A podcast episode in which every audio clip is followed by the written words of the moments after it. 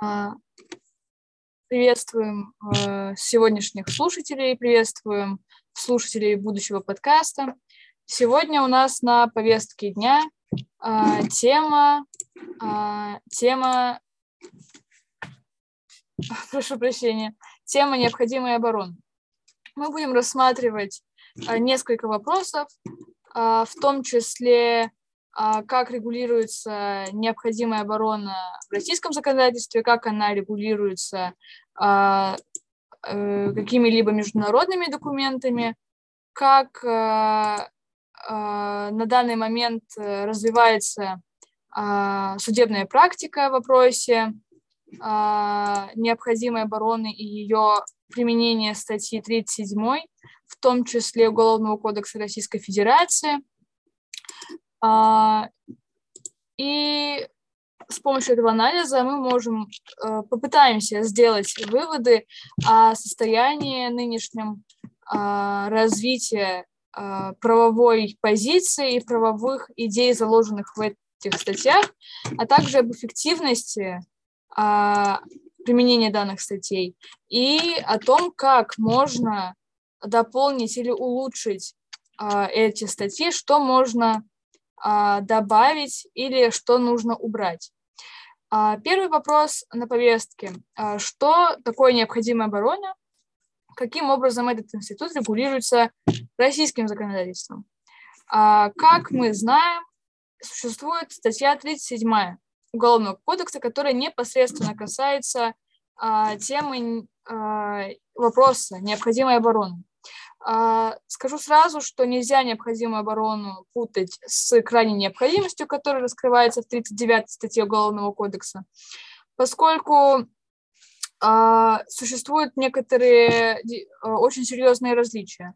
Помимо того, что в крайней необходимости подразумевается разнообразие источников опасности, так еще наиболее коренное различие заключается в том, что при крайней необходимости а, вред по общему правилу причиняется не самому источнику опасности, а третьим лицам, их имуществу или их правоохраняемым интересам.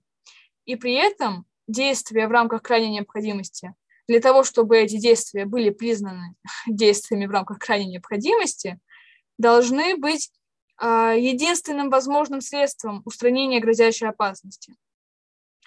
А, ну и, конечно же, не должно быть превышено пределов а, крайней необходимости, которые раскрываются в той же 39 статье. Необходимая же оборона – это несколько иной институт, а, который регулирует несколько иные отношения. А, если обратиться к статье 37 необходимой обороны, мы можем видеть, что последние э, дополнения в данную статью были произведены в 2006 году. А, в данной э, статье в части первой указывается а, формулирование того, что не является преступлением причинения вреда посягающему лицу в состоянии необходимой обороны. И раскрывается это определение. Под необходимой обороной понимается а, э, преступление причинения вреда при защите личной, э, то есть причинение вреда при защите личности и прав обороняющегося или других лиц, охраняемых законом интересов общества или государства от общественно опасного посягательства, если оно было сопряжено с насилием, а, опасным для жизни обороняющегося или другого лица, либо с непосредственной угрозой применения такого насилия. Здесь а, единственное уточнение, которое предусмотрено по отношению к насилию, это факт э, опасности именно для жизни обороняющегося а, или другого лица. И также а, то, что такое насилие а, может быть э, ну, как бы под угрозой применения к данному лицу или другим лицам. Таким образом, можно вывести некоторые условия правомерности необходимой обороны. Это, во-первых, общественная опасность посягательства – это его действительность э, и наличность. То есть, ну, она существует не воображение обороняющегося или других лиц, а она существует в действительном э, мире, и она действительно отвечает, необходи... э, отвечает условиям, при которых возможно применение необходимой обороны. А, при этом необходимая оборона допускается только от общественно опасных посягательств, к которым относятся а, те, которые немедленно по их совершении неотвратимо вызывают наступление реальных, серьезных вредных последствий для личности, общества или государства. Вот. Защита от посягательства, которое не сопряжено с насилием, опасным для жизни обороняющегося или другого лица, либо с непосредственной угрозой применения такого насилия, может, то есть является правомерной, если при этом не было допущено превышение пределов необходимой обороны. Что же такое превышение необход... пределов необходимой обороны? В части 2 статьи 37 э, статьи Уголовного кодекса э, дается краткое объяснение э, необходимых э, предел... превышения необходимой превышение пределов необходимой обороны, то есть умышленных действий, которые явно не соответствуют характеру и опасности посягательства, то есть а, которые были бы вызваны самовнушением или э, страхом обороняющегося. А, как мы разбирали, например, если в темном подъезде поднимается тихим шагом человек а, и делает э, это очень тихо, а другой человек, который уже успел подняться, очень боится, что вот, вот его, этот человек ударит со спины, украдет его э, пакеты с продуктами, то это э, оборона э, в такой ситуации не может быть никогда признана действиями в рамках необходимой обороны, поскольку отсутствовала действительная опасность насилия для человека. Поскольку единственное, что мотивировало человека к нанесению вреда э, поднимающемуся, это его личный страх, который, возможно, был мотивирован э, некими другими причинами, например, что он видел, как это делается в кино и так далее. Э,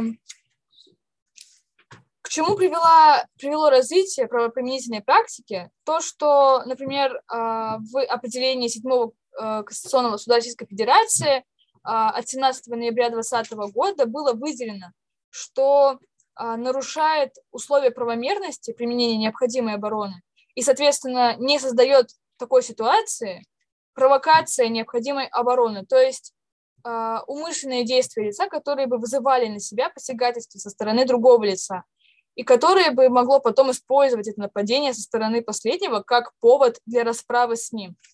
Дело в том, что по э, постановлению Верховного суда Российской Федерации от 27 сентября 2012 года номер 19 установлено, э, что в рамках необходимой обороны возможно нанесение, э, точнее, причинение э, вреда посягающему лицу любой по характеру и объему.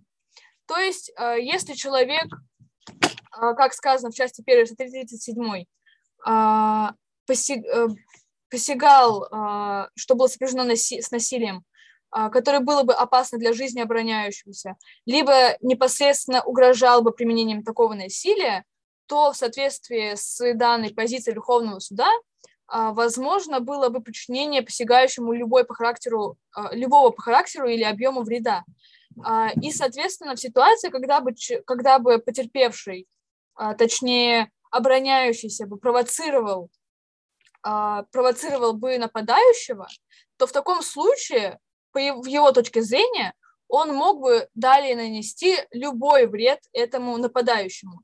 И действительно это было бы так. Однако а, Конституционный, однако Седьмой Конституционный суд установил, что если мотив обороняющегося таков, чтобы намеренно вызвать ситуацию такую, а, когда на него набросятся, когда создадут угрозу для жизни его или другого человека, то в таком случае, а, даже если нападающий уже действительно угрожал жизни, то в любом случае это уже не может быть признано необходимой обороной.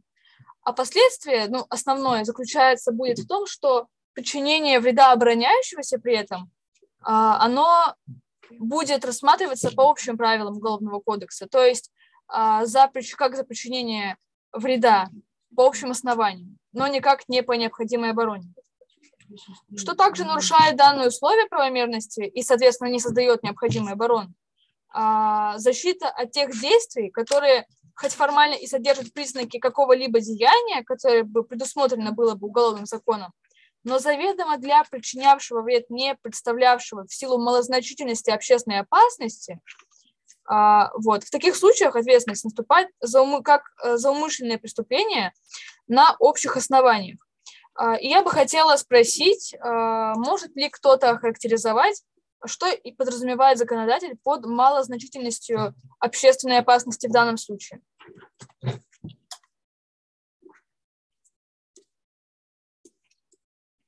У меня, конечно же, есть ответ на этот вопрос, но было бы интересно узнать мнение собравшихся участников.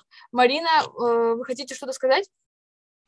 Ну, наверное, порассуждать, а не сказать «здравствуйте». Да, я специально, я специально не смотрела как бы статьи, ну вот да, чтобы высказать именно свое мнение. И в моей практике как бы вот э, работы по этим статьям тоже не было, поэтому тут такое мнение скорее ближе к обывательскому. А, мне кажется, что полнозначительность а, будет в соответствии, наверное, с преступлениями, то есть здесь, если смотреть квалификацию преступлений, то есть какие считаются малозначительными или правонарушения, а вот такие, наверное, будут и в данной ситуации считаться малозначительными. И, наверное, еще по соотношению вреда. То есть одно дело, когда там тебя удаля, ударяют рукой, да, ты защищаешься там ножом или топором. Вот, видимо, там явное несоответствие, угрозы и ну, ответной реакции. Вот, может быть, здесь тоже какая-то малозначительность как-то можно рассмотреть. Ну, я как-то примерно вот так на скидку рассуждаю. М? Это действительно очень относительная категория. И дело в том, что вопрос о признании малозначительности деяния может различаться а, от одного дела к другому, и оно в целом относится к компетенции следствия и суда. А, уголовное дело по малозначительным деяниям не возбуждается, либо же оно в целом подлежит прекращению. Совершение деяния, которое было бы признано малозначительным, при этом может квалифицироваться а, не как уголовное, а как административное или иное правонарушение. А, вот. Это можно в том числе для уточнения обратиться к статье 14 а, в понятие преступления, которое как раз в части второй и указывает эту малозначительность деяния. Ну а для объяснения, конечно же, необходимо будет обратиться к другим источникам, но в целом а, это понятие, эта категория относительно, а, и установление ее как таковой на плечах следствия и суда. Вот. Вернемся, пожалуй, к необходимой обороне. Есть ли у кого-то какие-либо замечания по поводу части 1 статьи 37, в которой устанавливается, что же есть такое необходимая оборона? Повторю, а, это действие при защите личности и прав обороняющегося или других лиц, которые охраняются законом, если это посягательство было сопряжено с насилием, опасным для жизни обороняющегося или другого лица, либо с непосредственной угрозой применения такого насилия. Есть ли что-то, что вы бы хотели э, дополнить в этой статье или изменить формулировку? Марина?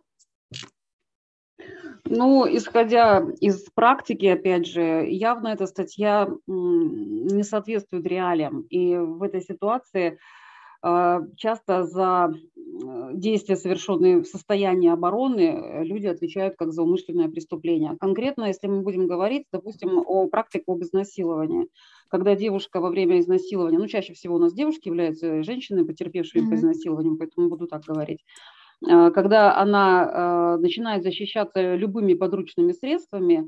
И конкретный был кейс, э, когда девушка схватила отвертку, когда уже насильник лежал на ней, да, и практически уже ну, начал там совершать половой акт и она ткнула его в бок отверткой, и он умер от кровотечения. Вот. Э, Ее осудили э, как за умышленное убийство, э, то есть даже не применили здесь превышение пределов необходимой обороны. И у нас один сенатор даже высказался по поводу того, что не имеет права женщина применять какое-либо орудие, когда ее всего лишь насилуют. То есть как бы несоизмерим вред. Она его убила, а он ее всего лишь хотел изнасиловать. То есть, ну, извините, хрен с отверткой не сравнить, да, то есть э, член это не, не орудие убийства. и девушку осудили как за умышленное преступление. И вот э, мне кажется, что вот как раз э, такая формулировка понятия необходимая оборона, она вот и дает лазейку для того, чтобы насильники не боялись того, что жертвы будут э, им причинять вред, потому что жертва будет бояться быть осужденной. Ведь у нас же, как говорят, защищаться, если будешь, то ты либо, а, либо, либо он тебя убьет, либо ты в тюрьму сядешь. То есть вот поэтому с, не, с понятием необходимой обороны у нас как-то все очень неправильно. И правоприменительная практика тоже очень печальная. Поэтому надо что-то менять. Все. А, спаси, спасибо, Марина. А, на самом деле а, каждый может а, по-разному отзываться о тех или иных а, последствиях, случаях и так далее.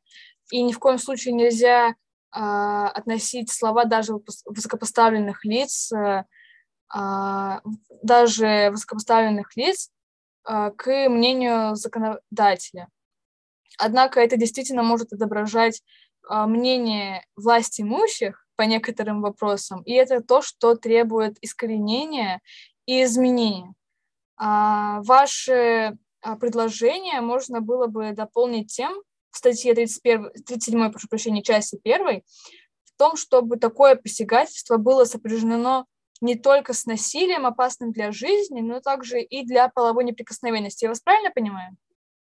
Ну, э, здесь, наверное, нельзя вот перечислить все конкретные случаи насилия, когда можно применять э, встречное насилие, потому что каждый случай, он уникален. Но в статье написано и, э, с насилием, опасным для жизни обороняющегося. Здесь вполне... Я думаю, что, возможно, здесь можно исходить из того же принципа, как с малозначительностью. То есть, если мы идем к отсылочной норме по малозначительности, да, то есть, что является малозначительным и когда там ну, не, не является необходимой обороной, то здесь вот можно говорить, что э, при, можно необходимой обороны будут являться действия по защите от преступных посягательств, которые относятся к, к разряду, например, там, средней тяжести. То есть вот так вот. И тогда mm-hmm. вот эти все э, избиения, и, э, истязания, э, изнасилования, насильственные действия сексуального характера, они просто автоматически попадут вот, э, под понятие необходимого, ну, скажем, ну, можно да, будет да. применять необходимую оборону mm-hmm. в этих ситуациях. А как вы относитесь к тому, что а, вот смотрите, я не случайно затронула это постановление Пленума Верховного Суда и решение Седьмого Конституционного Суда, которое было связано с, грубо говоря, недобросовестностью а, обороняющегося, поскольку он сам вызвал а, нападение, спровоцировал нападение, чтобы потом а, ответить на него как на необходимую оборону. И дело в том, что mm-hmm. такая формулировка, ну, могла бы э, косвенно или прямо вызвать э, еще больше злоупотребления, еще больше злоупотребления обороняющимся. Вот. Ну, вы так не считаете? Нет, на самом деле я так не думаю, потому что, в принципе, для этого есть, существует предварительное следствие, судебное следствие, которое вот выясняло бы вот эти все моменты. Ну и вообще сам факт, простите, поведения потерпевшего, а, это, ну, как бы виктимизация жертвы, это не есть хорошо. То есть какая бы жертва ни была, как бы она себя не вела, но всегда за насилие отвечает тот, кто причиняет это насилие. И как бы, ну, надо тоже понимать, держать себя в руках, что называется. То есть ну, провокация, насилие, mm-hmm. ну, я не знаю, это это нужно каким отмороженным быть на голову, чтобы провоцировать отнош... Э, насилие mm-hmm. в отношении себя, чтобы ответить насилием. Ну, не а... знаю, ну просто э, да, да, да. Я нет, вы в этом абсолютно правы, потому что даже если человек провоцирует насилие, естественно, а, ответственность другого человека будет лежать на нем. Это не означает, что если человека спровоцировали и он потом другого убил, что это освобождает его от ответственности за убийство. Он будет нести ответственность. Это надо понимать. Конечно же, это все э, издержки судопроизводства, это надо будет еще доказывать все постепенно. Но когда человек э, провоцирует, вот, например, э, если вы добавите статью 37, часть первую, э, насилие, которое не только опасно для жизни, но и написать, как вы и говорили, какой-либо категории, допустим, средней э, тяжести. Э, вот. В таком случае бы э, человек мог бы спровоцировать другого человека на сильные побои, Uh, или что там относится к средней тяжести, а в ответ убить человека это будет преступление совершенно иной категории, еще более тяжелой. а, но у него будет возможность оправдать свое, свои действия, то есть убийство нападающего, за счет а, этого механизма необходимой обороны. Потому что вот если мы изменим часть первую, то получится, что такое насилие, оно будет, э, что такое насилие, оно будет правомерным, и то, что доказать умышленность, уже будет невозможно, ведь человек умер. А может быть рядом, не, не быть рядом свидетелей и так далее. Что вы думаете, будет логичнее и лучше дополнить как-то необходимую, статью необходимой обороны, либо же э, каким-либо образом иным уточнить это? Например, новой нормой и так далее. Ну, я думаю, что новых норм не надо делать. У нас и так уже резиновые все законы, mm. и на, на каждый чих есть отдельная статья. Так не должно работать э, законодательство. А, дополнить, да, дополнить надо. Здесь все-таки речь, наверное, больше к правоприменительной практике идет, что под ней понимать, э, в смысле, как, как толковать вот эту всю норму. И угу. я не думаю, что это прям такое повальное будет э, подстава всех, и вот убийство всех и всего. То есть, ну нет, это, это не будет каким-то распространенным явлением, а если какие-то такие отдельные случаи есть, были и будут, то ну, для, для того есть следствие, которое разбирается. Да, на самом деле мы здесь не эксперты сидим, а все, что мы сейчас говорили, это а, даже если будет такая инициатива, это будет предметом исследования отдельных экспертов, криминал, криминологов, криминалистов, прошу прощения, и так далее. А, но в целом а, полезно рассуждать на такие а, темы и поднимать такой вопрос. Светлана, как бы вы хотели отметить данный вопрос? Да, спасибо большое. Я, в принципе, уже давно тянула руку. И если отвечать на вопрос, что бы я бы хотела бы поменять, то, конечно, это снизить именно тот, так скажем, порог, вот тяжесть преступлений, как говорила Мария, Марина, прошу, Марина. Вот. И для меня, как бы, анализировав судебную практику и посмотрев вообще, какие там преступления чаще совершаются, то обычно, а, если говорить про там превышение необходимой обороны, то это чаще всего бывает в отношении именно посягательства, которое не так опасно для жизни и здоровья, то есть это то же самое, а, точнее именно для жизни, а, то есть это и то, что касается домашнего насилия, потому что иногда бывают это случаи, которые ну, наверное, так скажу, что человек, может быть, и не намеревается, да, убить допустим, женщину, но а, ей может быть настолько страшно, что она может также обороняться, допустим, той же самой отверткой, и, э, как по мне, так это нормальное средство обороны, да, но в таком случае женщину просто могут осудить, потому что она боялась за свою собственную жизнь, либо там также за жизнь ребенка, плюс это бывает, когда и просто не только домашнее насилие, а в целом изнасилование, и также часто бывают случаи, когда там какие-то воры влезают в дома, и тоже была идея как бы разрешить э, собственникам э, жилища применять именно различные меры э, в отношении э, людей, которые хотят что-то украсть из дома, потому что тоже такие достаточно бывают частые случаи, когда там вор какой-то влез в квартиру, тут там ночью просыпаются жильцы, и, ну, понятное дело, что они первым делом могут взять там какой-нибудь нож, топор, там, не знаю, молоток, биту и так далее. Понятное дело, что ты не будешь себя контролировать, вот, но все-таки, когда мы говорим про необходимую оборону, у нас здесь должно быть такое, как око за око, то есть если у тебя, э, там, не знаю, насилие опасно там для жизни, то э, там как-то... Нет, э, точнее, допустим, э, преступление какое-то опасно там, для твоей половой неприкосновенности, то ты не можешь, так скажем, забрать у человека жизнь, да, у своего там насильника, человека, который на тебя посягает, то есть это уже будет превышение, ну и по мне так это не совсем, возможно, правильно, то есть, с одной стороны, это может быть и там как-то логично, но а, все-таки на практике это происходит немножко все-таки по-другому. То есть а, иногда, даже чаще всего бывает так, что там жертвы изнасилований потом могут быть и убиты, и понятное дело, что здесь просто-напросто жертве ничего не остается, кроме как обороняться всеми просто различными способами. Или там точно так же бывает, когда могут в подворотне какую-нибудь там сумку пытаться украсть, и потом могут даже убить человека. То есть, ну, и, естественно, он будет обороняться там всеми способами. И по поводу того, что еще говорила Марина, по поводу провокации, что каким человек должен быть, ну, так скажем, отбитым, чтобы еще и провоцировать там, и потом применять эту самооборону, но мне кажется, что здесь идет именно неосознанная такая провокация. Это чаще всего бывает э, лицами, которые, ну, там, злоупотребляют спиртными напитками, там, наркоманы какие-то, то есть, и это часто бывает э, какие-то провокации на, там, почве ревности, есть какие-то там а, личные вопросы, когда люди там пьют, и потом начинаются какие-то провокации, там, а ты, а ты, там кто-то кого-то начинает избивать, и уже потом происходит это все как самооборона, и просто может потом все это перетекать как превышение самообороны, и человек просто может э, быть убит. Вот. Поэтому мне кажется, что если говорить про провокацию, то она именно такая неосознанная.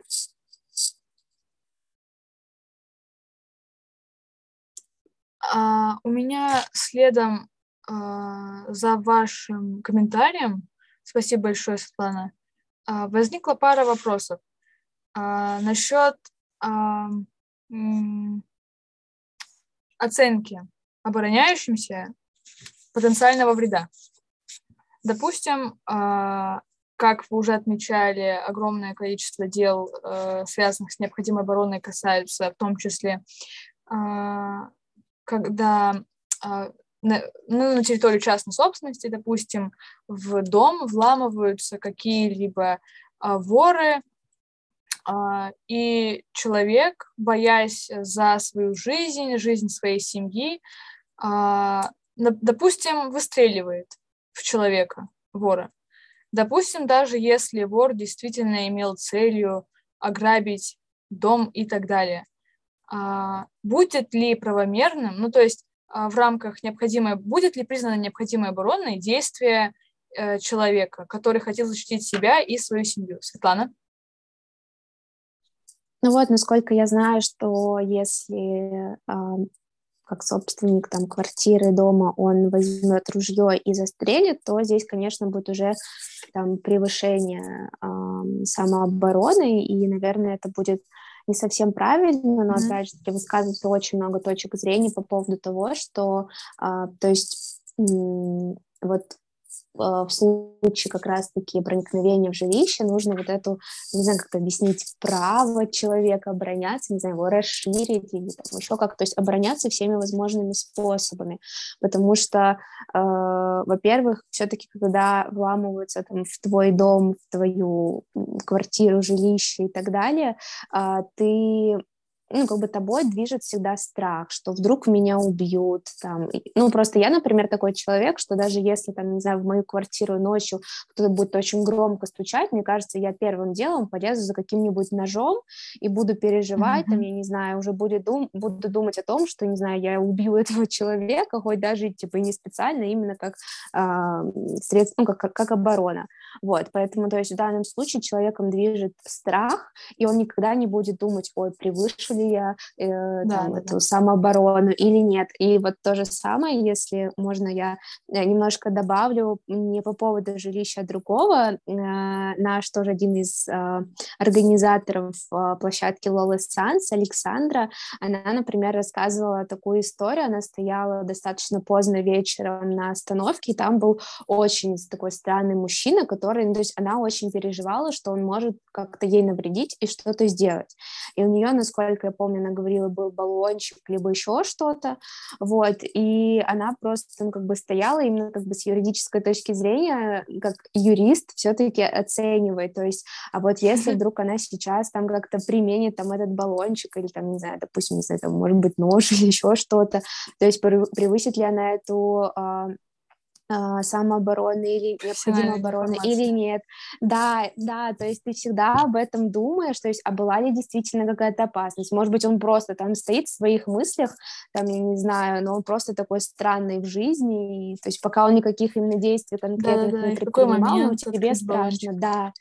Да, и вот поэтому в этом плане это сложно, и, конечно, когда человек юрист, он немножко по-другому мыслит, и всегда сразу просчитывает все там составы преступлений и так далее на несколько шагов вперед, поэтому, ну вот обычно люди, они никогда этого не, об этом даже не задумываются, и в первую очередь ими всегда движет страх и желание защитить в первую очередь себя, свою семью, своих родных. Угу. Более того, а, статье 37 в части 2 а, ну, точка 1 написано, ну, то есть здесь установлено прямое законодательное регулирование данного вопроса, то, что не является превышением пределов необходимой обороны действия обороняющегося лица, если это лицо вследствие неожиданности посягательства не могло объективно оценить степень и характер опасности нападения. С этой точки зрения в нашей задаче человек бы действовал в рамках необходимой обороны. Однако мы должны опираться в первую очередь на основополагающие принципы уголовного законодательства права, а, и, соответственно, необходимо, следовательно, учитывать определенные объективные обстоятельства, в которых было совершено преступление. Именно поэтому действительно такие действия в этой задаче, обороняющиеся, э, если выстрелит и убьет человека, скорее всего, это не будет признано необходимой обороной, это будет признано превышением необходимой обороны. Однако, если играть с условиями задачи, прошу прощения за такую формулировку, то если бы он слышал выстрелы, то если бы он выстрелил, то это, скорее всего, а, ну, наиболее вероятно было бы признано необходимой обороной. Вот. А, также э, играют роль иные обстоятельства. Я думаю, вы и так знаете это, например, а, обстановка, например, а, темное время суток а, и другие подобные вот условия. Поэтому здесь, опять же, весь груз разрешения дел на плечах законодателя, на плечах правоприменителя при этом тоже. И все зависит от отдельных случаев. А, и еще вопрос, а, который косвенно тоже вытекает из данного вопроса. А, Светлана, вы его уже затрагивали, про своевременность защитных действий. Играет ли своевременность какую бы то ни было роль в разрешении дел, касающихся необходимой обороны? И что подразумевается законодателем по своевременности защитных действий? А, на самом деле это играет роль. А, и она играет достаточно, ну, смотря с какой точки рассматривать, она каждый раз открывается по-новому. А, Светлана, просим вас высказаться. Да, ну, конечно, своевременность, она играет достаточно большую роль, потому что вот то же самое мы уже э, много говорили о том, что вот эта угроза там жизни, угроза там, возможно, нападения, она должна быть тоже реальной. То есть, допустим, если вот, как я приводила пример с Александрой, да, то есть они просто два человека стоят на остановке, но она не может просто там подойти и применить, э, ну, распылить баллончик и так далее. Ну, то есть здесь нет никакой угрозы, и тем самым, конечно, нет, эм, не будет никакой самообороны, даже вообще. То есть, по сути, даже она как бы напала на человека. Вот. А все-таки, когда мы говорим про конкретное уже нападение на непосредственную угрозу э, жизни, там, здоровья человека, то здесь, э, если честно, я не могу сказать именно про какую-то своевременность. Здесь, наверное, человек сам э, в какой-то степени выбирает в какой момент ему обороняться. А, потому что, то есть, как я уже говорила, там человека может и двигать страх э, и так далее.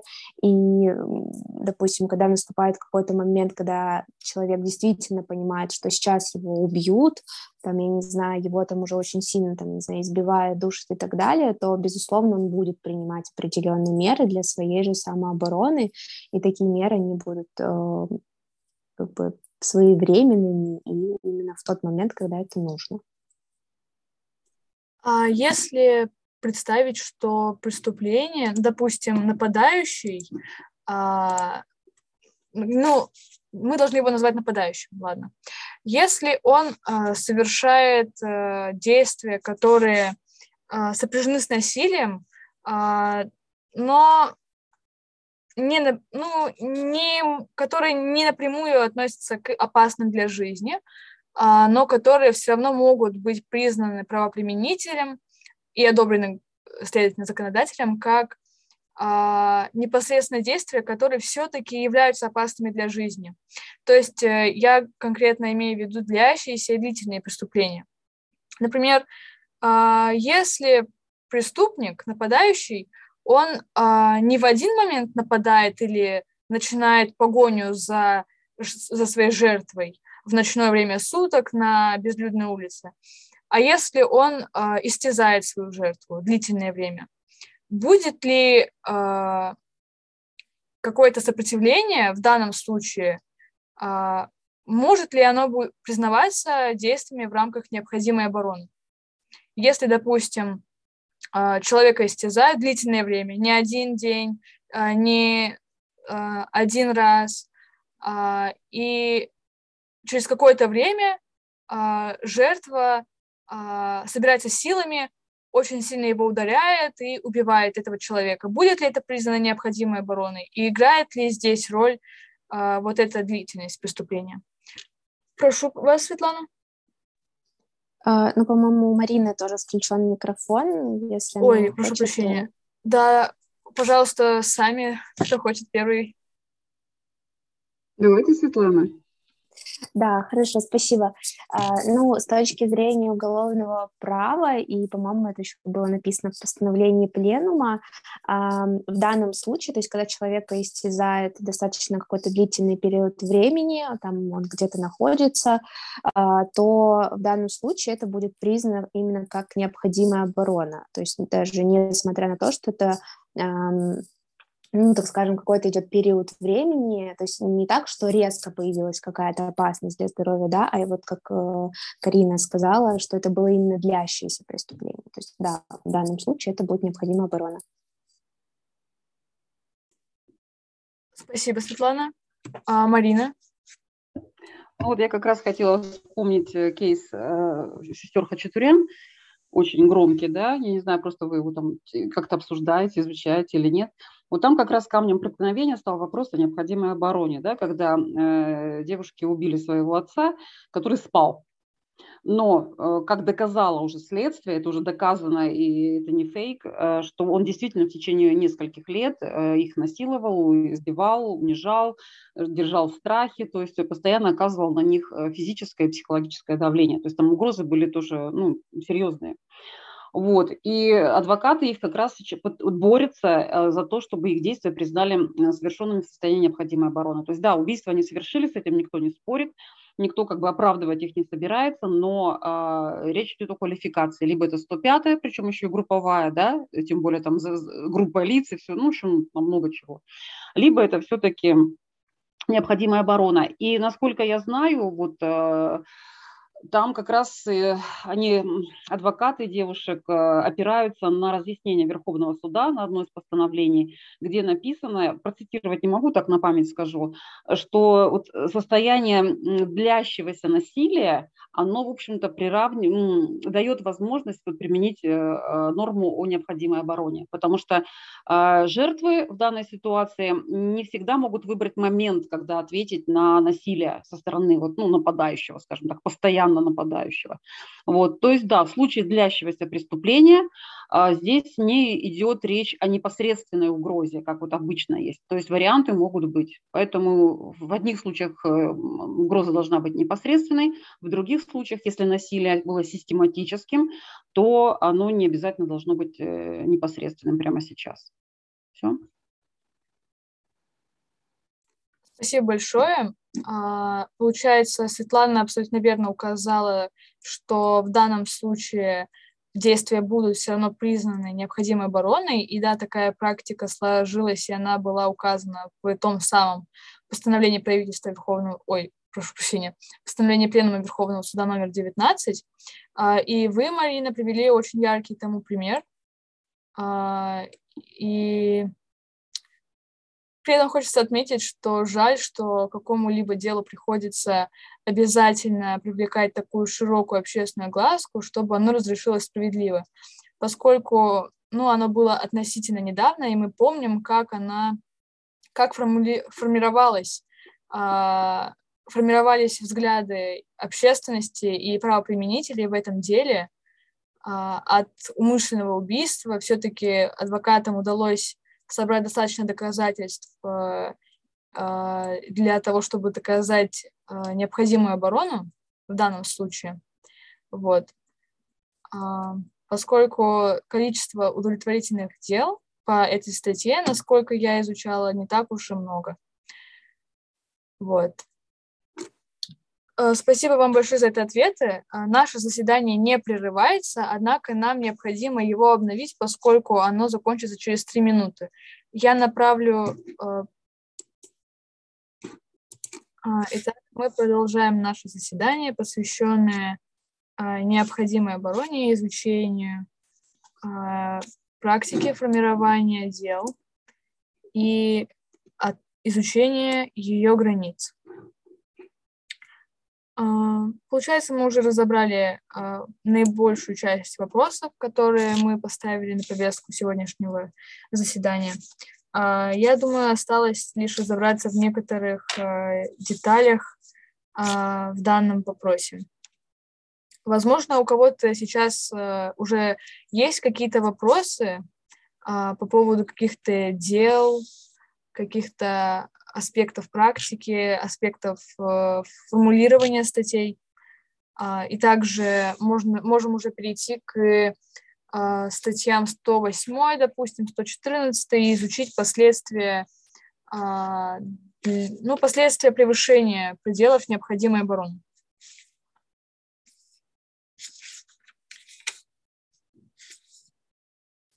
Таким образом, э, мы уже а, перейдем к непосредственно превышению пределов необходимой обороны. А, напоминаю, в части 2 статьи 37 указано, что под превышением пределов необходимой обороны следует принимать, прошу прощения, понимать подчинение посягающему без необходимости к такому а, такого вреда, который очевидно, ясно для обороняющегося не соответствует характеру и опасности посягательства. При этом превышение пределов необходимой обороны признается преступным. А, во-первых, лишь в случае умышленного причинения вреда, и, во-вторых, только в случае причинения посягающему смерти или тяжкого вреда здоровью, а, что перенаправляет нас к части 1 статьи 108, к части 1 статьи 114 Уголовного кодекса. А, прежде чем перейти к изучению данных статей, можно изучить оценить такую характеристику, как явность превышения обороны. А, есть ли у вас какие-то мысли по этому поводу, что означает а, явность для обороняющегося вреда причиняемого?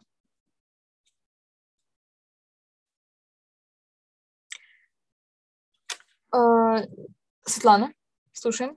Ну да, получается, явность это когда лицо, оно понимает, что ему действительно будет причинен определенный вред, а, и что угроза она реальная, а не какая-то мнимая. Вот, то есть, например, это может быть уже непосредственное какое-то посягательство на человека, а, там, еще что-то.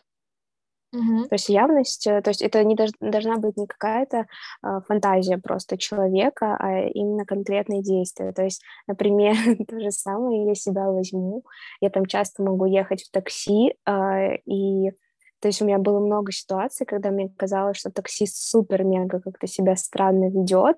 Там э, то же самое ездила на базу нашего университета, когда мне реально прям казалось, что все, ну, я не знаю, мне кажется, меня сейчас куда-то завезут, связи нет, двери заблокированы. Но это было по, по большей части все это еще как бы, ну, вот эта вся опасность была именно моей фантазии, потому что по итогу мы приехали, и все было хорошо, и там таксист пожелал мне хорошего дня, а я себе просто именно сама где-то что-то напридумывала. Поэтому вот э, все-таки, когда мы говорим про необходимую оборону, то человек должен понимать, что ему действительно грозит определенная опасность.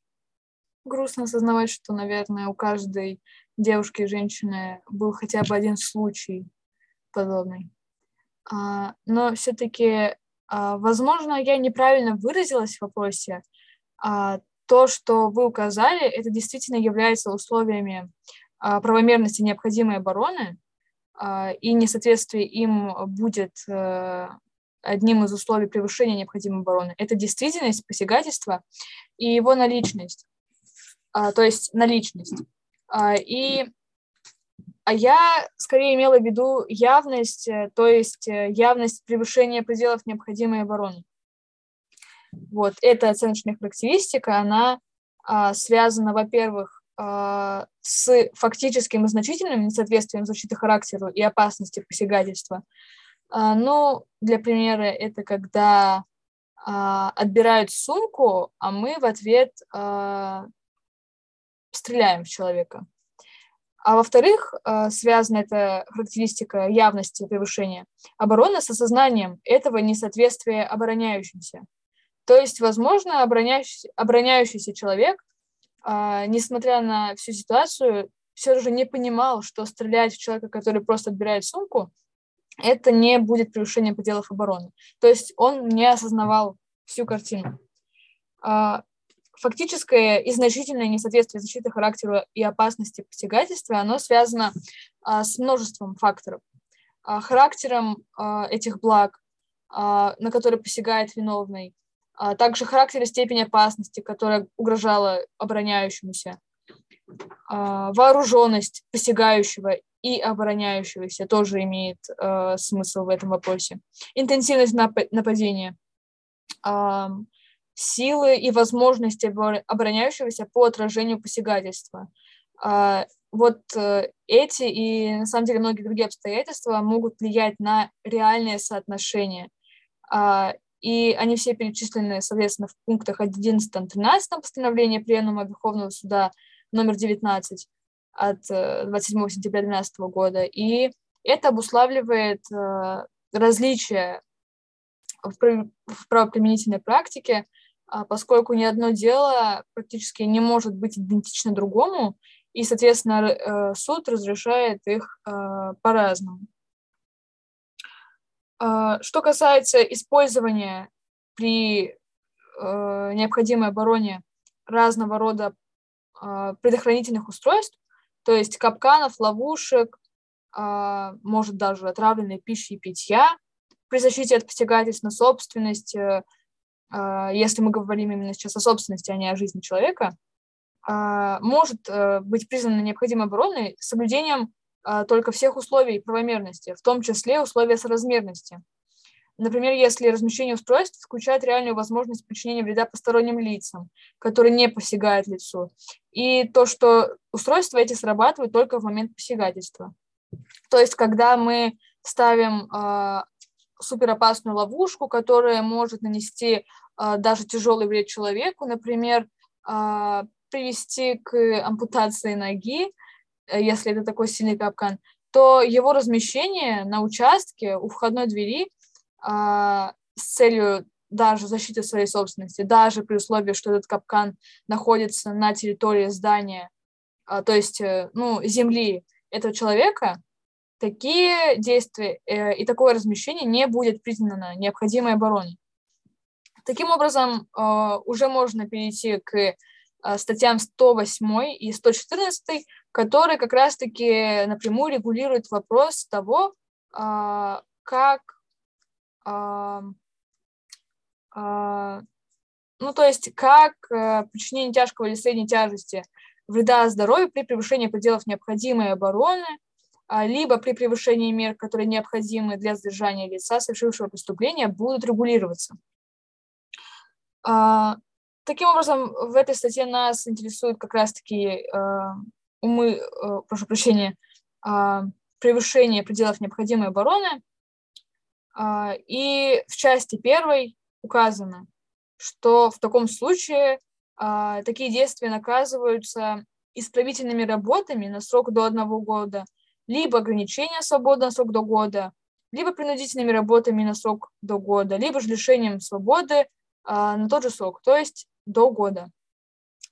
А, необходимо отметить, что наказания здесь, они мягче, чем а, в общей норме. А, и, как мы помним, превышение, а, превышение пределов необходимой обороны, оно обусловлено. То есть, если это было умышленное и соразмерное превышение пределов. А есть ли вам что-то что сказать по поводу данной статьи, по поводу данного правового регулирования? Может быть, какие-то примеры из практики, может быть, э, какие-то оценки.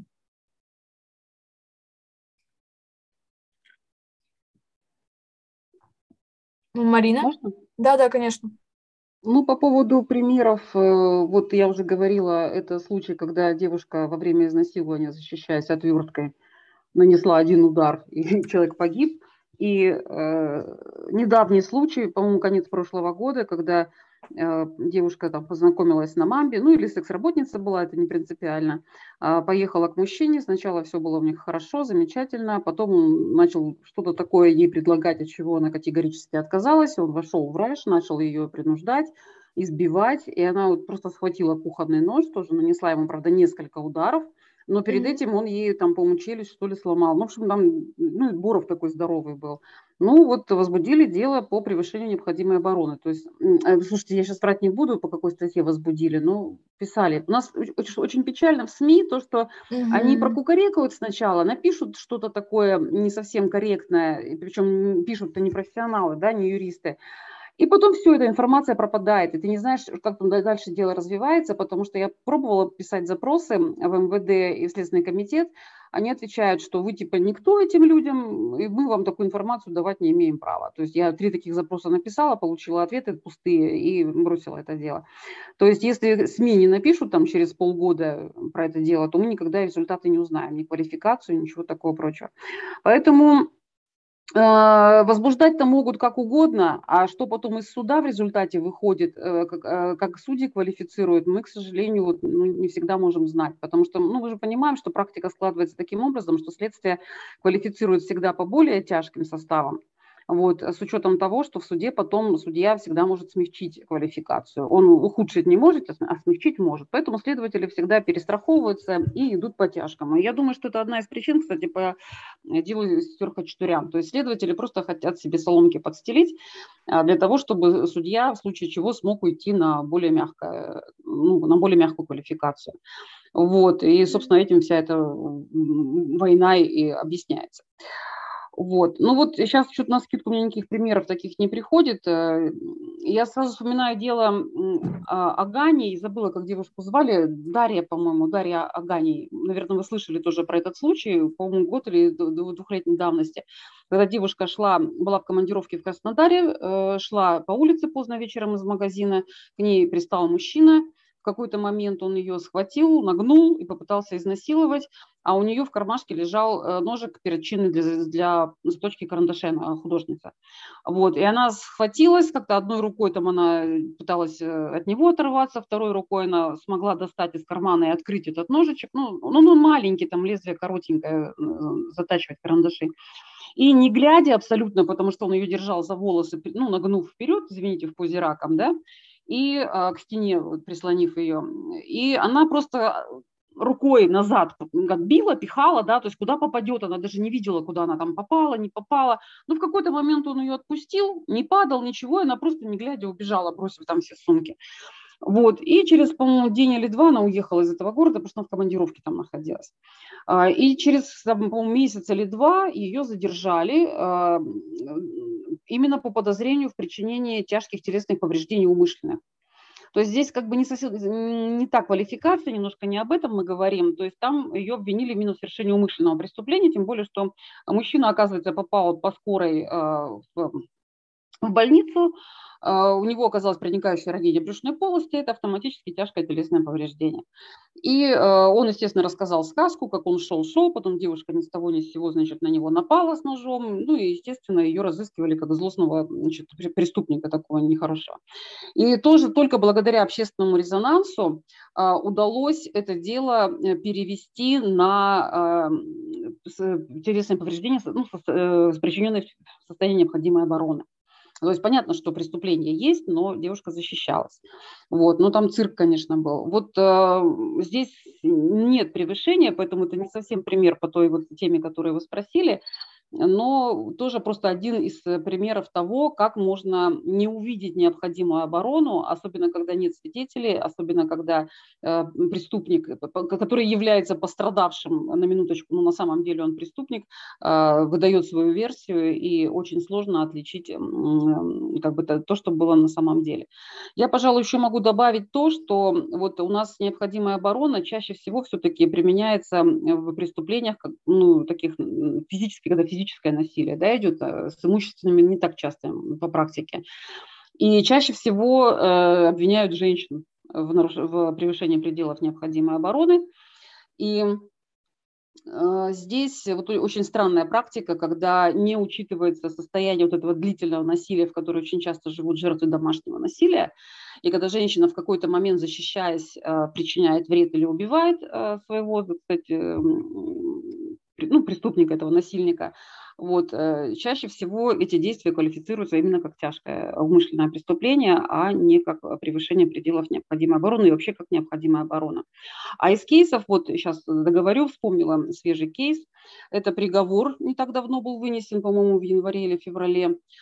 В прошлом году э, нашли труп э, трансгендерной девушки, расчлененный, и только по имплантам, по силиконовым грудным смогли установить ее личность там через несколько месяцев. И нашли убийцу. Убийцей был ее сексуальный партнер. Ну, в общем, э, суть в чем? Сначала дело возбудили по 105 э, то есть умышленное убийство, ну, казалось бы, все понятно.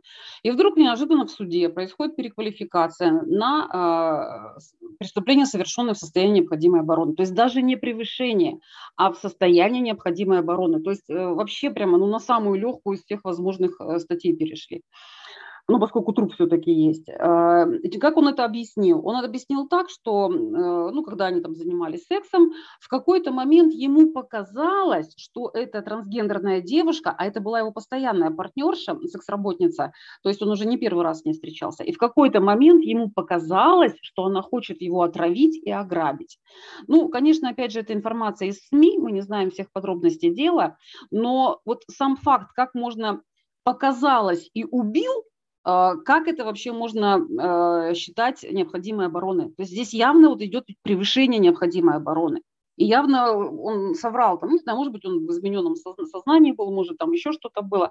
Вот. Но факт тот, что даже если тебе что-то показалось, а, но ты не мог убивать. Что значит отравил? Она что там, яд из перстня ему сыпала в шампанское? Или что? Как, как она могла его отравить? То есть, то есть вот, э, непонятно. И опять же, попытка отравить и убийство, я про расчленение не говорю, это не имеет отношения к квалификации, а, то здесь вот, ну, если вообще можно говорить об обороне, а, то здесь явное превышение пределов необходимой обороны. И вообще не факт, что здесь было состояние необходимой обороны. Но тем не менее, вот вам конкретная практика, то есть э, со 105 перешли э, на убийство, совершенное в состоянии необходимой обороны.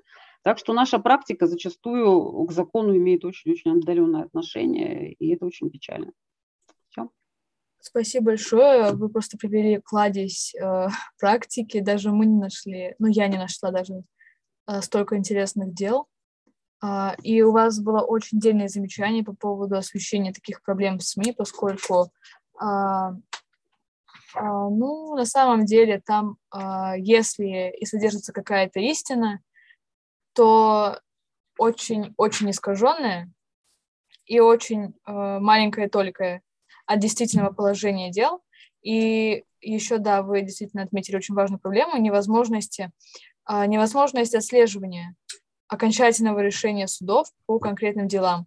А статистика, как мы знаем, слепа к каким-либо деталям, и опираться на нее в таких э, острых и тонких вопросах как дела с э, необходимой обороной, она а, очень а, неэффективна.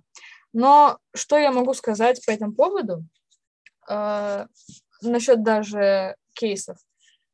Если обстоятельства дела не дают достаточных оснований полагать, что возможно применение насилия определенной степени опасности, а обороняющийся ошибочно оценивал эту обстановку как угрожающую жизни. То есть, когда он думал, что ему подольют яд, отравят а, и ограбят а, вследствие излишней подозрительности или самовнушения, что, как вы полагаете, имело место быть в данной проблеме, в данном кейсе, то его действия рассматриваются по правилам об относительно необходимой обороне.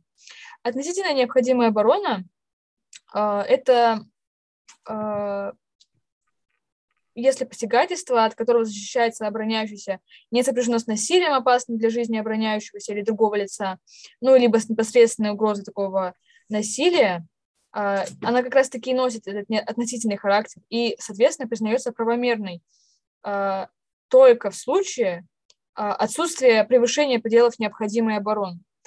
А, как мы знаем, превышение необходимых, а, ну, превышение пределов необходимой обороны признаются преступным только в определенных случаях. То есть, по общему правилу, а, превышение пределов необходимой обороны не преступно, если только не, во-первых, этот вред был причинен умышленно, а во-вторых, если была причинена смерть или тяжкий был причинен тяжкий вред здоровью или смерть человеку. Вот. Но в случае, если обстоятельства явно четко дают понять о том, что опасность была явной, то есть она была действительной, э, то в таком случае это уже не несет абсолютный характер, э, данная необходимая оборона то есть допускает как раз-таки подчинение посягающему любого вреда, включая смертельный вред. И опять же, установление всех этих деталей, оно а, на плечах судов, следователей. А, вот.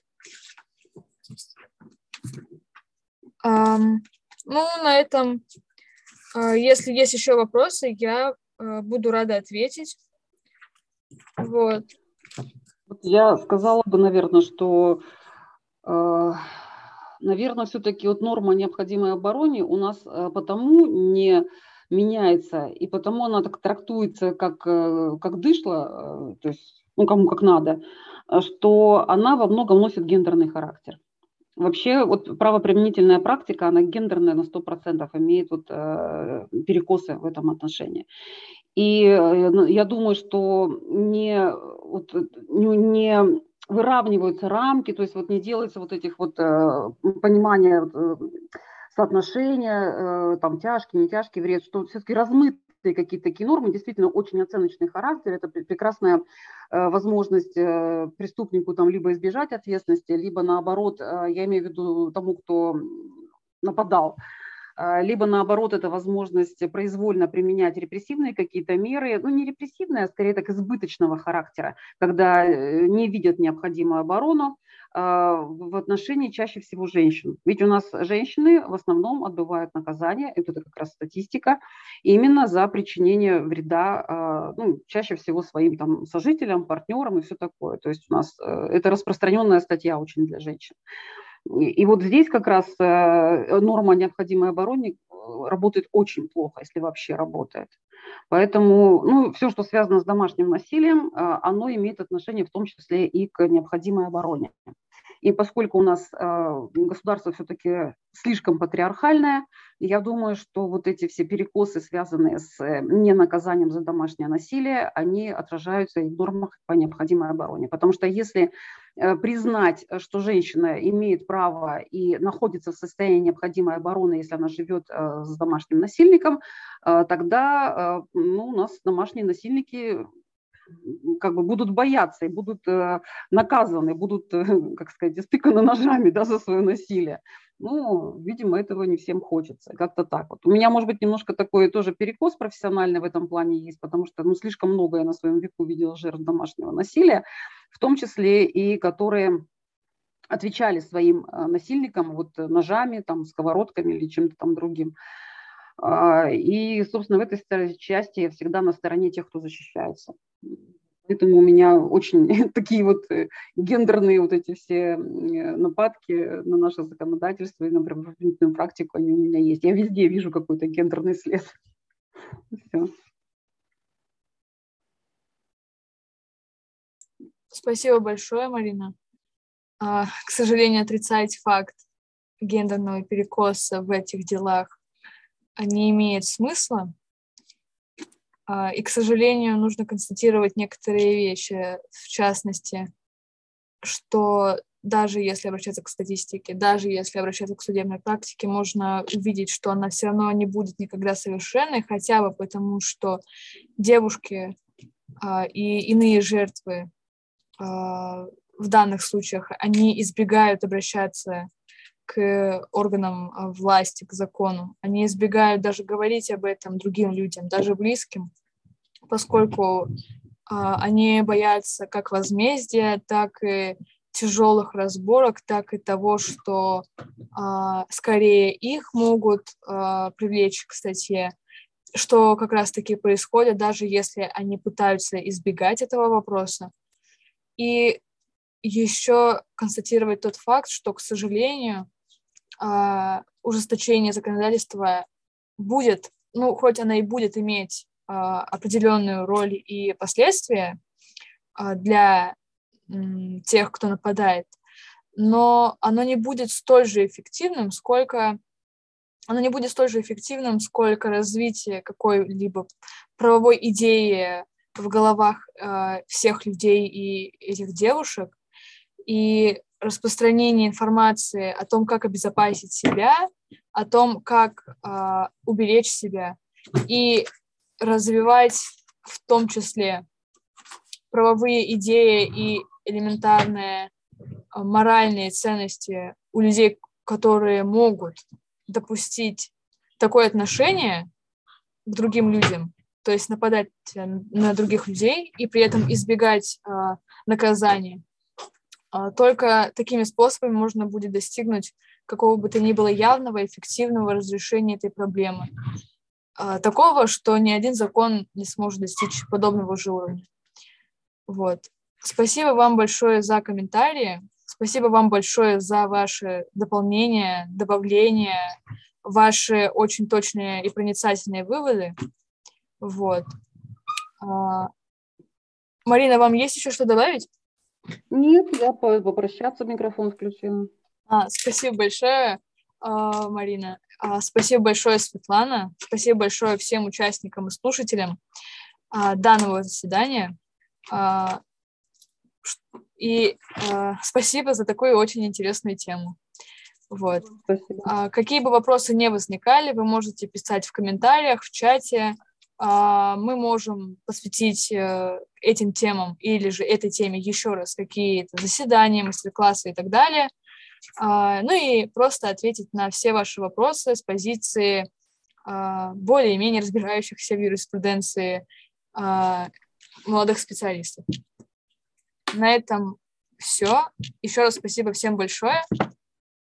И прощаемся. До свидания, спасибо. До свидания. Спасибо.